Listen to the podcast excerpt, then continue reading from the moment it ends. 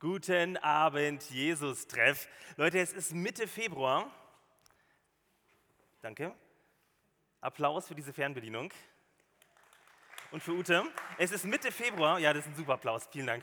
Ähm, es ist Mitte Februar. 16,5 Grad zeigte mein Autothermometer heute, als ich vom ersten Gottesdienst nach Hause gefahren bin. Traumhaftes Wetter Mitte Februar. Die Sonne strahlt um die Wette und du sitzt heute Abend hier. Leute, eine richtig gute Entscheidung. Ich freue mich, dass du hier bist. Heute starten wir mit der niegelnagelneuen GL-Predigtreihe der Gemeindeleitung. Wir machen das immer am Anfang einer Saison und genau in der Mitte. Und jetzt sind wir genau in der Mitte. Die erste Hälfte ist vorbei. Am zweiten Sonntag im März starten wir sozusagen mit dem, was wir in unserer Jahres, in unserer Vision gemeinsam in der Liebe wachsen weiter vornehmen und bis dahin drei Sonntage Gemeindeleitungspredigtreihe. Was macht uns stark? Und vor allen Dingen die Schärfung unserer Vision, gemeinsam in der Liebe wachsen. Heute das Thema, was macht uns stark? Nächsten Sonntag und übernächsten Sonntag. Leute, wisst ihr, wer eigentlich nach Martin Englisch die meisten Follower bei Instagram hat? Frei raus? Wisst ihr das?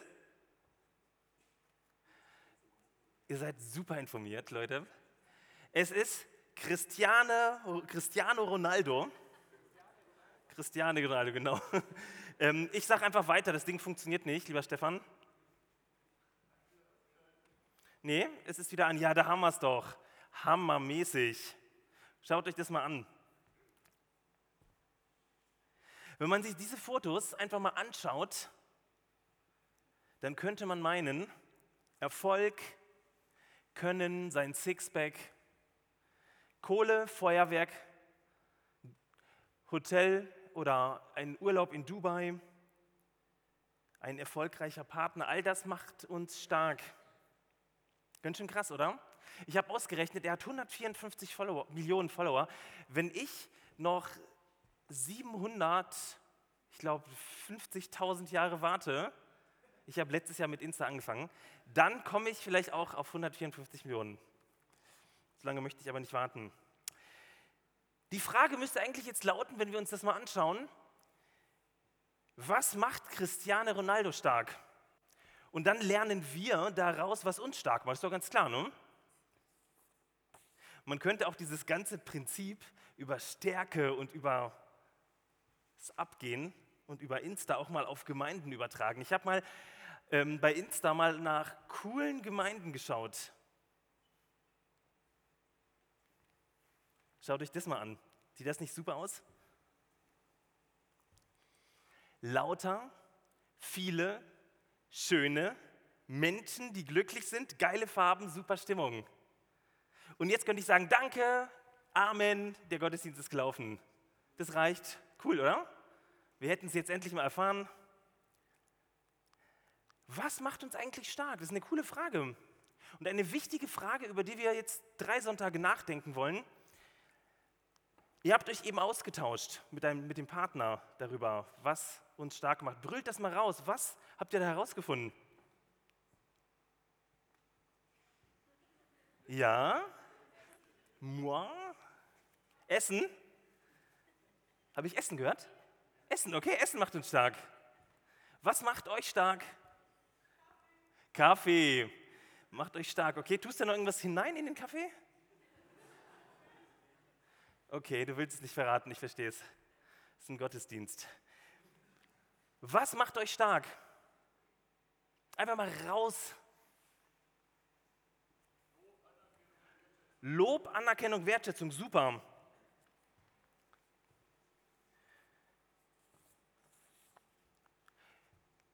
Letztes Jahr im Sommer in unserer Jesus-Treff Sommerpause. Wir haben immer nach, während der Sommerferien, der Schulsommerferien, eine Sommerpause für alle, die das noch nicht mitbekommen haben.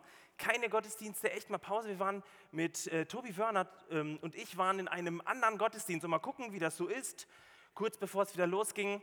Und wir waren angetan von einem Prediger aus Südafrika. Er war so motiviert, er ist die ganze Zeit über die Bühne gelaufen. Starke Leiter, ne? War voll gut. Aber das, was uns tatsächlich geflasht hat, waren seine dicken, durchtrainierten Oberarme und seine Tattoos. Starke Leiter braucht das Land. Starke, tätowierte Leiter. Wisst ihr was? Ich habe mir gedacht, wenn es um Stärke geht, das können wir im Jesus-Treff auch. Zeig mir dein Tattoo.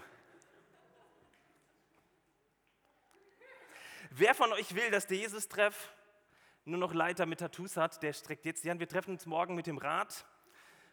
Und dann bestimmen wir, wenn 50 Prozent oder mehr hier die Hände strecken, dann werden alle tätowiert. Hände hoch. Es sind 70 Prozent, okay. Wir müssen in den sauren Apfel beißen für euch. Und jetzt mal ganz im Ernst, wie gehen wir mit dem Thema Stärke um? Es ist ein wichtiges Thema, ein notwendiges Thema, aber gleichzeitig auch ein heikles Thema. Es gibt, was Kirchen angeht, zwei Positionen, zwei Pole. Die einen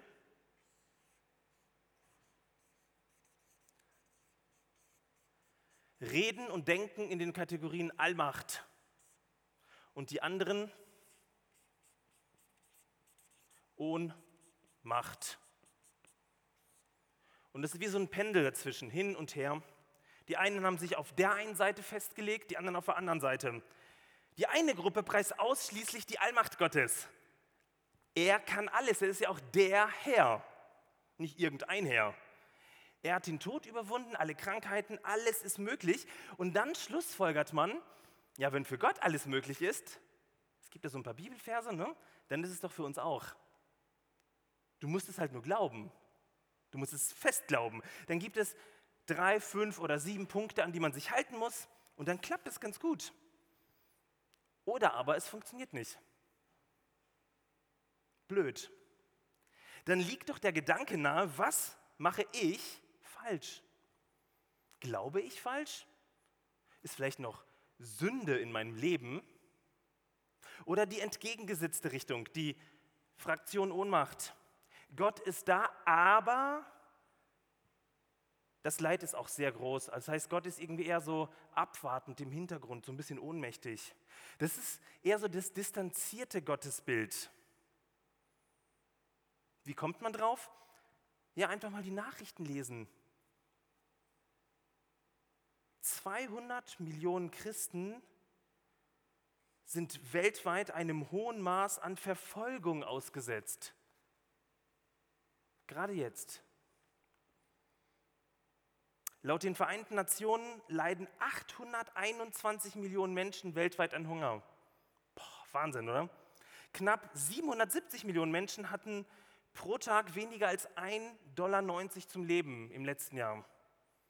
Und während wir diesen Gottesdienst feiern und so ganz bequem hier im Witzemann sitzen, gibt es über 30 Kriege weltweit mit ganz viel Not, Elend, Vergewaltigung, Mord und Totschlag. Da ist nichts von der Allmacht Gottes zu sehen. Gott scheint ohnmächtig zu sein. Bedeutet das auch, dass wir Christen ohnmächtig sind? Was macht uns stark? Was macht uns stark? Ich möchte euch heute aus einem ganz unbekannten Teil der Bibel etwas mitgeben, die Sprache ist ungewohnt. Der Inhalt eher sperrig. Weit weg von dem, was unseren Alltag ausmacht.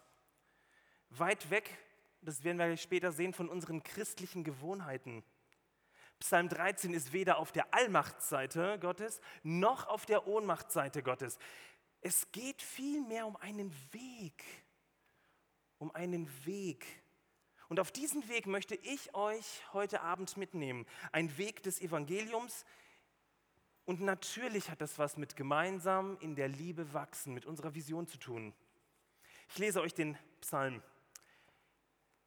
Herr, wie lange wirst du mich noch vergessen? Wie lange hältst du dich vor mir verborgen? Wie lange noch sollen Sorgen mich quälen? Wie lange soll der Kummer Tag für Tag an mir nagen? Wie lange noch wird mein Feind über mich stehen? Herr, mein Gott, wende dich zu mir und antworte mir. Lass mich wieder froh werden und neuen Mut gewinnen, sonst bin ich dem Tod geweiht. Mein Feind würde triumphieren und sagen, den habe ich zur Strecke gebracht. Meine Gegner würden jubeln über meinen Untergang. Ich aber vertraue auf deine Liebe und juble darüber, dass du mich retten wirst. Mit meinem Lied will ich dich loben, denn du, Herr, hast mir Gutes getan. Was hat den Beter stark gemacht, dass er diese verrückten Worte spricht? Heute Abend ganz klassisch drei Gedanken dazu. Erstens feste Beziehungen, zweitens unverschämte Ehrlichkeit, drittens überraschende Zukunftsaussichten. Erstens feste Beziehungen. Ich möchte euch kurz was aufmalen. So sah die Lebenswirklichkeit der Menschen vor zweieinhalb oder zweitausend Jahren aus.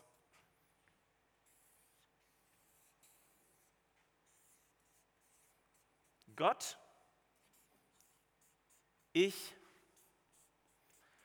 andere. Gott, ich, andere. Alles, was sich im Leben eines Menschen abgespielt hat, hat sich genau hier abgespielt, nirgendwo anders.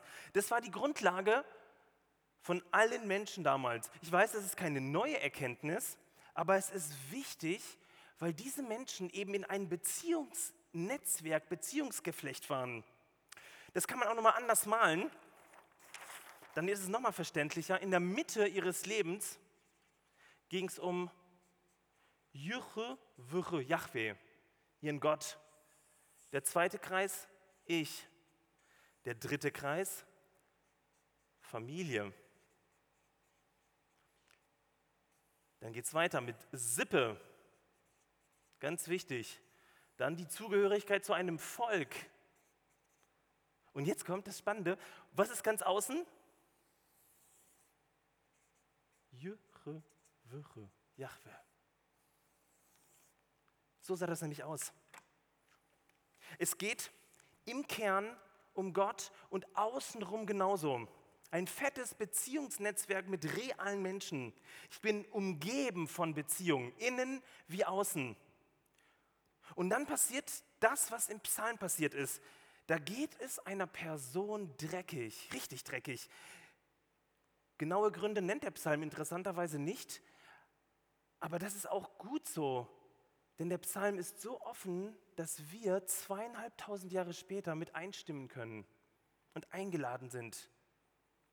Da heißt es, Sorgen quälen mich, der Kummer nagt an mir Tag für Tag. Es wird beschrieben, dass irgendein Feind dem Beter das Leben zur Hölle macht. Er sagt, ich bin dem Tod geweiht. Aber wisst ihr, womit der Beter am allermeisten kämpft? Am allermeisten kämpft der Beter mit einer Tatsache. Bis wann, Herr, willst du mich ganz verlassen?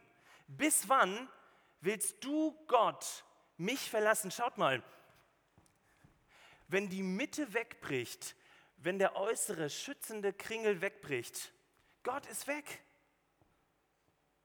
Dieses absolut Grundlegende, dieses alles Zusammenhaltende, eine Beziehung vom Schöpfer zum Geschöpf bricht plötzlich weg. Ein reiner Trümmerhaufen.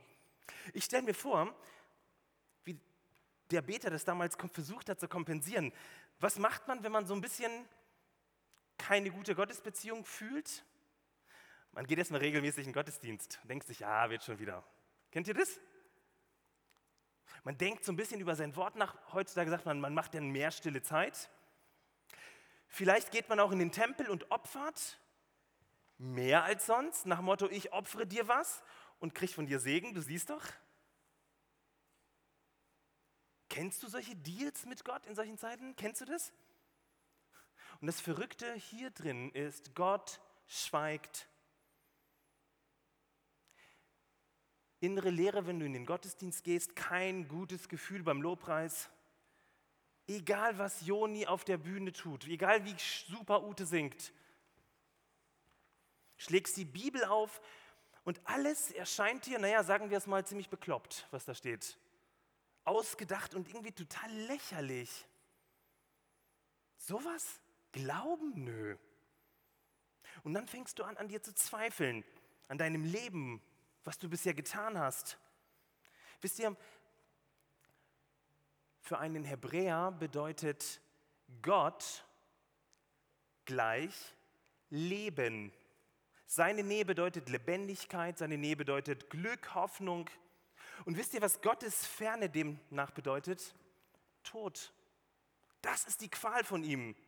Und diese Gottesferne breitet sich aus, ganz langsam.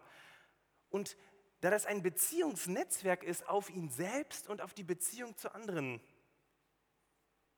Und spannend war in der Vorbereitung diese eine Frage, was hat den Beta so stark gemacht, dass er nicht aus diesem System Glaube ausgestiegen ist? Er hätte ja sagen können, ja, schwamm drüber, war halt, habe ich mich halt 30 Jahre meines Lebens geirrt, war halt blöd, Kopf hoch, ich frage das deswegen, weil ich das immer wieder bei Christinnen und Christen erlebe und ich weiß, wie sensibel dieses Thema ist. Da ist, die Leute erleben wirklich was ganz Krasses in ihrem Leben. Die machen sich wahrscheinlich auch nicht leicht. Ein Streit, eine Krankheit, ein Unglück. Und die Konsequenz ist, dass nach all dem der Glaube, die Beziehung an Gott und die Beziehung zu den anderen Leuten über Bord geworfen wird. Sozusagen eine Umkehr um 180 Grad aus der Richtung, aus der sie kamen der Glaube, die Theologie, das Denken über Gott, alte Weggefährten, tschö. Ist euch eigentlich aufgefallen, dass der Beter diese Qualen absolut erlebt, aber in der Beziehung bleibt? Er zieht sich nicht zurück, er beleidigt sich nicht, er versinkt nicht im Selbstmitleid, er bleibt in seiner Beziehung zu Gott. Wisst ihr, und dann, wenn man genau hinliest, dann macht er Gott für alles verantwortlich. Er sucht keine anderen Sündenböcke, er macht Gott dafür verantwortlich. Herr, mein Gott, wende dich mir zu und antworte mir. Lass mich wieder froh werden und neuen Mut gewinnen, sonst bin ich dem Tod geweiht. Wow. Wir sind stark, weil wir in einer festen Beziehung sind. Ich möchte dich persönlich und den ganzen Jesus-Treff einladen, das mal für euch persönlich und für uns als Gemeinde durchzubuchstabieren. In einer tragfähigen Beziehung zu Gott. Ich weiß, es klingt wieder so fromm. Das hört sich auch wirklich langweilig an, solange man das nicht erlebt hat. Aber das ist unsere Identität, eine Beziehungsidentität. Sie macht uns stark. Wir sind geliebte Kinder des Vaters, auch in der allergrößten Krise. Und das ist ein Geschenk. Dieses Beziehungsnetz ist ein Geschenk.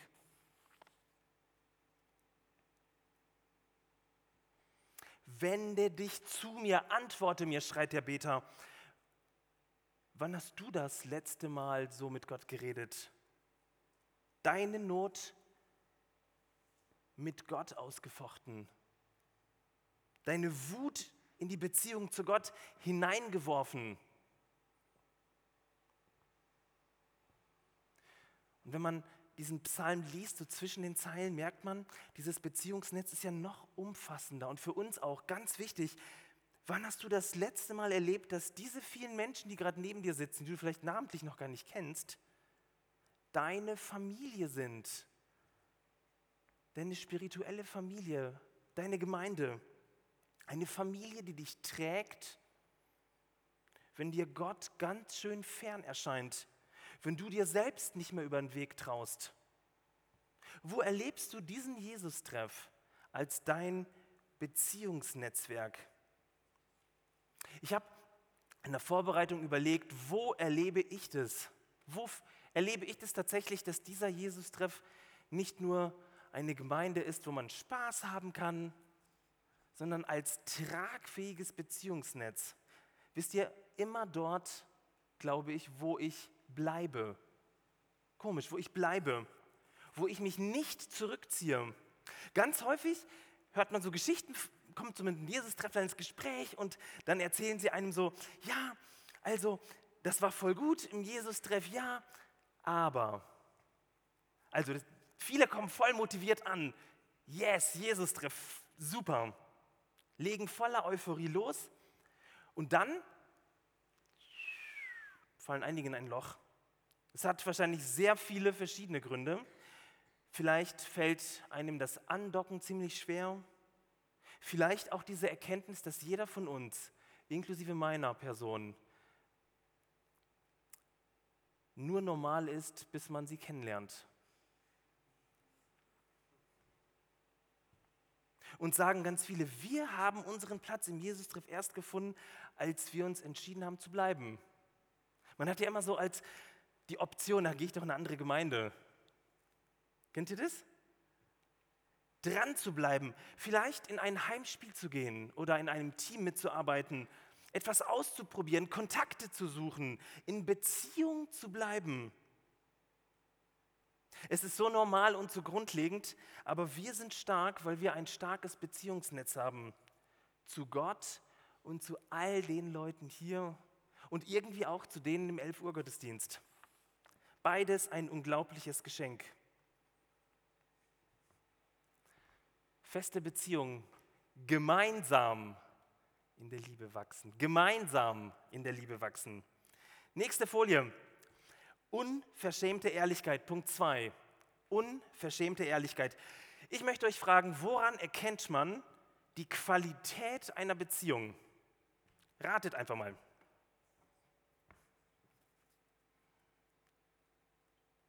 Keine Angst, ich höre das eh nicht. okay, ich sag's euch, der Beziehungsratgeber beziehungsweise schreibt gleich im ersten Punkt, fassen Sie Ihre Emotionen in Worte. Ihr lieben Männer, gar nicht so leicht. Fassen Sie Ihre Emotionen in Worte. Und ich frage jetzt keinen, keine Sorge. Es ist echt ein Glück auf Erden, wenn man einen Menschen kennenlernt, bei dem man einfach ehrlich sein kann, so sein kann, wie man ist mit all der netten, bekannten, liebenswürdigen Seite, aber auch mit all diesen Abgründen, die in einem drin stecken, wo man sagen kann, was man denkt und was man fühlt, wo man sich nicht verstellen muss. Und irgendwie ist das auf der Beziehungsebene von Menschen total klar. Also das muss ich euch nicht erzählen, muss, braucht keine Beispiele, ihr versteht das schon. Aber auf der Gottesbeziehungsebene ist das halt nicht so klar. Wir starten als Christinnen und Christen in so einer Euphorie, da ist alles super, der Himmel hängt voller Geigen, alles ist möglich. Wisst ihr, und nach einer gewissen Zeit macht sich oft das Gefühl eines alten Ehepaars breit zwischen dir und Gott. Gott und ich respektieren uns. Jeder von uns braucht einen bestimmten Raum im Leben. Im Zweifel gehen wir bisschen auseinander, um uns nicht auf die Füße zu treten. Und zu besonderen Anlässen, das macht so ein altes Ehepaar manchmal auch,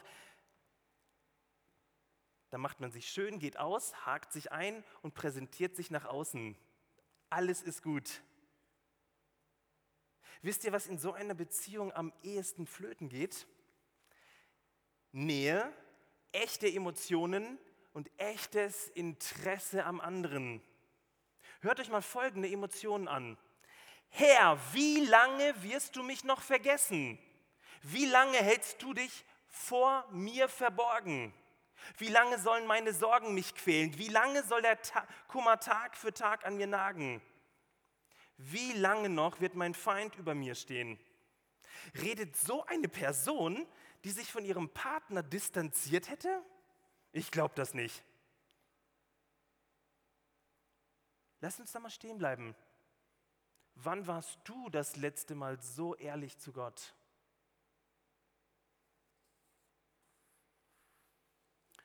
Wann hast du Gott das letzte Mal etwas wirklich ehrlich an den Kopf geworfen, weil du es nicht anders konntest? Wann hast du das letzte Mal in deiner Not einen Klagepsalm gebetet? Vielleicht dabei geweint, weil du deine Wut, deine Sorgen, deine Angst mit Gott zusammengebracht hast. Unser Problem ist, Christen klagen nicht. Als ich ins Schwabenländle zog, 2002, man die Leute fragt, hey, wie geht's? Was sagen sie manchmal? Kann nicht klagen. Aber dieses Klagen ist ja was anderes. Das eine schwäbische Klagen ist ein Synonym für es geht mir gut. Und dieses Klagen ist tatsächlich sich entleeren mit all diesen Gefühlen, die auch drin stecken. Nenn mir doch einfach mal ein bekanntes, dir sehr vertrautes, bekanntes Lobpreislied zum Thema Klage. Schwierig, ne? Wir sind in so einer Halleluja-Kultur groß geworden und wir werden ziemlich sprachlos, wenn es darum geht, dass uns Leid begegnet, dass uns tiefste Not begegnet, dass unser Leben tatsächlich den Anschein erweckt, vor die Hunde zu gehen. Erinnert euch daran, 200, über 200 Millionen Christen werden weltweit verfolgt. 821 Millionen Menschen leiden weltweit Hunger. 770 Millionen Menschen leben von weniger als 1,90 Euro am Tag. Und gerade werden wir in diesem Gottesdienst feiern 30 Kriege weltweit. Es ist unendlich schwer, in dieses Elend zu gucken. Unendlich schwer. Wie viel schwerer aber noch für uns, in das echte, tiefe eigene Land zu blicken, Leid zu blicken. Erich Zenger schreibt folgendes: Leid zerstört die Seele. Leid zerstört die Seele. Das Ich des Menschen, so nennt er das, die Seele, das Ich des Menschen, der zum Leben und zur Zukunft Ja sagen will. Eigentlich haben wir einen Lebensdurst und Lebenshunger, aber Leid zerstört eben diesen, dieses Ja zur Zukunft. Und kann es sein, dass diese ehrliche Klage, dieses sich Gott an den Kopf schmeißen, eine viel, viel tiefere und ehrliche Form der Anbetung ist? als vieles, was man so singt. Halte diesen Gedanken einen kurzen Augenblick aus. Ich möchte dir von Klaus Westermann, einem der bekanntesten Theologen des Alten Testaments des letzten Jahrhunderts, einen Satz mitgeben. Die Klage ist das Lob aus der Tiefe. Ganz einfach. Die Klage ist das Lob aus der Tiefe. Vielleicht ist das die gute Nachricht heute für dich. Gott fühlt sich an keiner Stelle der Bibel durch Klagen angegriffen, verraten oder abgewertet. An keiner Stelle. Ganz im Gegenteil, durch seine Klage nimmt der Psalmist Gott maximal ernst. Er ringt um diese Beziehung mit ihm. Ich habe das während meines Studiums in zweifacher Hinsicht mal ausprobiert. Ich habe im ersten Semester, während meiner ersten Wohnung in Wuppertal, mich mal hingesetzt und dachte, ja, das habe ich eigentlich noch nie gemacht. Ich habe auf meinem Bett laut alle Gedanken ausgesprochen, die ich mal hatte vor Gott. Nein, da ging es mir auch ganz gut, es war alles gechillt. Aber das war ganz fremd, tatsächlich ehrlich zu werden. Ganz komisch. Und ich dachte irgendwie, hä, was mache ich hier eigentlich? Man weiß ja, wie man betet. Am besten noch in Gemeinschaften. Es muss ja so sein, dass der andere sagt, hast aber schee gebetet. Und dann passierte was, ich habe eine junge Dame kennengelernt, wir haben uns verlobt, die Beziehung ging in die Brüche. Ich habe euch da letztes Jahr von erzählt, ich bekam am Valentinstag einen Umschlag, wo der Verlobungsring rausgefallen ist. Und ich habe davor echt gehofft, Gott, du kannst diese Beziehung zusammenhalten. Ich habe gerungen, habe währenddessen auch das Gräkum gemacht. Wenn es theologisch um sehr blöde Situation empfehle ich niemanden. Und dann, als dann der Umschlag kam und ich das dann mit, ich habe das gar nicht gecheckt. Ich dachte, jetzt endlich ein Lebenszeichen. Nach fünf Wochen fiel der Verlobungsring raus. Und ich hatte so eine Wut. Ich bin raus, war gerade zum Ferienjob bei meinen Eltern in Gütersloh, bin in den Wald und habe Gott angeschrien. Ich habe mich hingekniet in den Wald am 14. Februar und habe zu Gott gesagt, Gott, was soll denn das? Warum hörst du mich nicht? Ich habe ihn, äh, ja, vieles werde ich jetzt nicht im Gottesdienst sagen, aber für mich war das so befreiend, so lösend und so wichtig.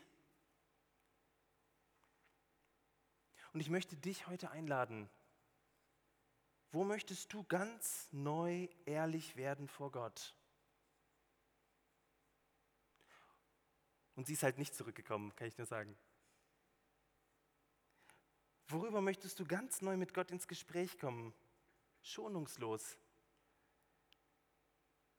unverschämt und beziehungsorientiert. Was sind eigentlich die Jesus-Treffthemen, über die wir Gott klagen sollten? Wisst ihr, unsere Beziehung ist so grundlegend, so tief, so fest, dass ich ehrlich klagen kann. Einen kleinen Gedanken noch in diesem Predigtpunkt. Wisst ihr, wie oft oder welches Subjekt in diesem Psalm am häufigsten vorkommt? Ich habe vermutet, das Subjekt du. Das ist ja eine Klage. Du, du. Nein, das ist das Subjekt ich. Das ist verrückt, oder? Das Ich kommt siebenmal vor. Also ich, ausgesprochen oder irgendwas, was zu mir gehört.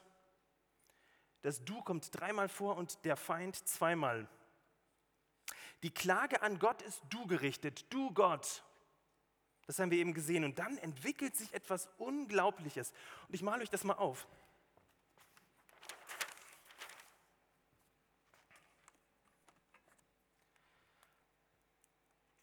Verse 2 bis 3.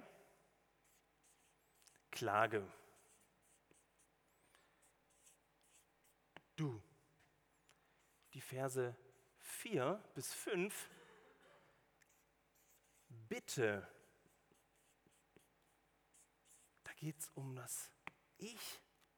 Und das finde ich einen unglaublichen, eine unglaubliche Perspektive. Der Beter kommt vom Du zum Ich. Von der Anklage zur Bitte. Von der Klage zum Bedürfnis. Das ist übrigens der existenzielle Unterschied zwischen Kritik und Klage. Die Klage, fangen mit der Kritik an, die Kritik ist etwas bemängeln, sozusagen, ein Schwachpunkt, ein Problem, einen Fehler aufdecken und jemanden meist ungefragt konfrontieren. Kennt ihr, ne? Jeder wahrscheinlich kennt das. Kritik ist darum eigentlich vom Kern her trennend. Krinein, das griechische Wort da drin, heißt trennen. Unterscheiden, aber auch trennen, abwerten, verletzen. Denn Kritik bleibt beim Du. Du hast das falsch gemacht. Wie konntest du das tun? Die Klage dagegen ist persönlich, therapeutisch und verbindend. Vom Du zum Ich. Wisst ihr, weil Gott uns Betern, uns Nachfolgern die Chance und auch die Möglichkeit gibt, die Einladung ausgibt, unsere toxischen Gefühle auszusprechen, auszukotzen die Klage ist aus therapeutischer Sicht die maximale Ich-Stärkung. Du darfst alles ansprechen. Und sie führt zur Bitte, wo ich lerne, meine Bedürfnisse zu äußern. Gott, ich bitte dich. Ich bitte dich. Vom Du zum Ich.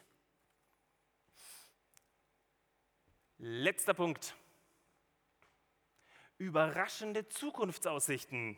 Drittens, so Leute, und jetzt kann man fragen, was passiert bitte schön hier?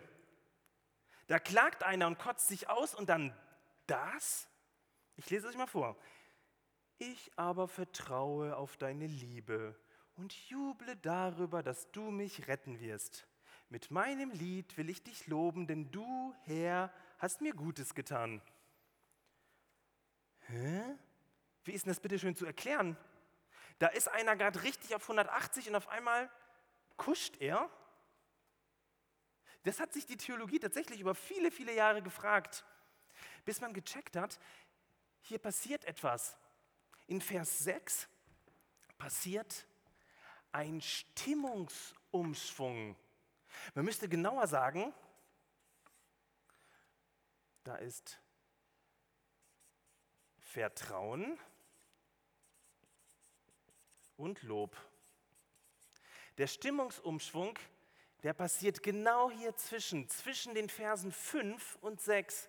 Irgendwie ein Prozess. Und man hat herausgefunden, ja, ja, das, was da passiert, dauert Tage, Wochen, vielleicht sogar Monate.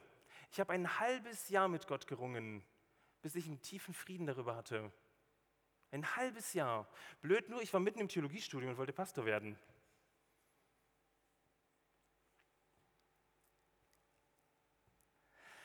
Für den Juden, das habe ich eben gesagt, ist das Schlimmste die Abwesenheit Gottes. Wisst ihr warum? Denn der Gottesname bezeugt genau das Gegenteil. Gott stellt sich Mose am Dornenbusch vor, als ich bin, der ich bin, ich bin, der ich sein werde. Oder Martin Buber übersetzt auch, ich bin für dich da. Ich bin für dich da, Gott ist da. Und dann passiert genau das, eine Gottesverlorenheit, ein, ein, eine Gottesabwesenheit. Das geht für einen Juden auf keine Kuhhaut. Gott hat sich als Ich bin für dich da vorgestellt. Das ist sein Name, das ist sein Programm. Deswegen dieser Stimmungsumschwung hier. Ihr seht das, Stimmung, das ist das Fachwort in der Psal Psalterliteratur. Genau dazwischen ein Weg, den wir gehen, wo sich dieser Gott in unser Klagen und unser Bitten hinein uns offenbart, als ich bin da. Das ist unfassbar. Ich würde gerne so einen Psalm einmal lesen, das einmal laut aussprechen und schon wieder voll im Alltag. Dieser Psalm ist ein Weg. Für die einen ein längerer und für die anderen ein sehr langer Weg. Ein Prozess, der die Not beschreibt. Letztlich sieht mich Gott, letztlich hört mich Gott, letztlich wird mir Gott begegnen. Ich kann gar nicht anders. Gott will nicht anders. Und Gott wird nicht anders.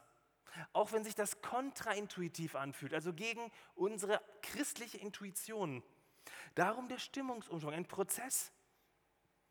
Und ich erlebe hier drin irgendwie, Gott ist da. Und darauf kann ich Gott mein Vertrauen aussprechen und Gott loben. Merkt ihr, so ist das zu verstehen als ein Weg. Richard Raw beschreibt die Liebe und das Leid als die Zeiten der größtmöglichen Präsenz. Wir sind im Alltag abgelenkt, meistens in der Zukunft und emotional manchmal in der Vergangenheit. Aber wenn du total verliebt bist oder tiefes Leid erlebst, bist du in diesem Augenblick drin. Und das ist übrigens auch eine ganz große Chance für all die, die jetzt im Leid sind, sich darauf einzulassen, in dieser Präsenz die Gegenwart Gottes zu erleben. Das ist eine große Überraschung.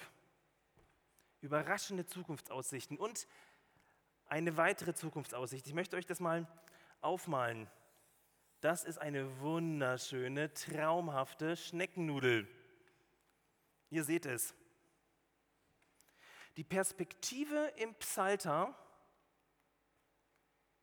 im, der Psalter ist das Gesamtwerk, Psalm 1 bis 150. Er beginnt mit Psalm 1, da geht es ums Gesetz und dann geht man diesen Weg und hier ist irgendwann mal das Ende. Ende. Wisst ihr eigentlich, wie der Psalter auf Hebräisch heißt? Sefer Techilim, also Buch der Lobpreisungen. Und jetzt ratet mal, was die größte, mit Abstand die größte Gattung im Psalter ist. Kla Klage. Ist das nicht krass? Weil unser Leben tatsächlich so ist, wir beginnen dieses Leben und es gibt immer unterwegs Klage, Klage, Klage, wir machen das jetzt mal richtig rum, Klage, Klage, Klage, immer wieder Klage. Und dieser Psalter, und das ist eine Überraschung, so wie ein Stimmungsumschwung, das vorwegnimmt, diese Klage wird zum Schluss in den Psalmen 147 bis 150 ist die komplett weg. Der Psalter endet mit der Perspektive für unser Leben. Und wisst ihr was, welches Wort in den letzten Psalmen, gerade in den letzten beiden Psalmen dominiert? Halleluja. Unser Weg hat einen Fokus, ein Ziel, das unglaublich gut ist. Egal, wo wir gerade stehen, egal, wo du dich in dieser Schneckennudel befindest. Das ist die Perspektive Gottes für dich, aber für uns auch als Gemeinschaft. Im Neuen Testament ist es eigentlich ganz ähnlich. Im letzten Buch der Bibel, in der Offenbarung, ich weiß nicht, wer sich durch dieses krasse Buch mal durchgelesen hat, ganz verrückt, aber Kapitel 21 quasi, das vorletzte Kapitel, beschreibt etwas, genau das, was, Offenbar äh, was der Psalter beschreibt. Gott wird abwischen all unsere Tränen Und das bedeutet doch nichts anderes, dass unser Weg bis dahin manchmal tränenreich ist, aber das Ende, das Ziel ein gutes ist. Ich möchte dir Mut machen, diese Perspektive mehr in dein Leben hineinzulassen. Der, deine Ausrichtung, unsere Ausrichtung ist eine unfassbar gute. Das Leid hat ein Ende eines Tages. Angst wird eines Tages ein Ende haben. Nichts Schmerzhaftes geht mehr. Gott setzt all dem ein Ende ein für alle Mal. Und du kannst jetzt schon diese Perspektive einnehmen, auch im Leid. Gott ist da. Was ist deins? Was nimmst du heute Abend für dich mit? Ich möchte nochmal zusammenfassen und dann hörst du noch ein Lied von unserer Band. Nimm einen Gedanken mit und denk ihn mal weiter. Was macht uns stark? Gemeinsam in der Liebe wachsen. Wie sieht das konkret aus? Vielleicht so. Ein Glaube, der ein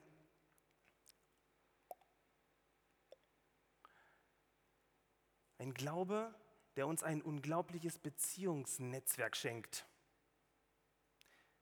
Und zwar nicht nur ein individuelles, wie wir das eben kennen, wenn wir über Stärke nachdenken, sondern ein Netzwerk von Beziehungen um uns herum. Ein Glaube, der unverschämt ehrlich mit Gott umgehen kann. Und Gott sogar meine Klage an den Kopf knallen kann.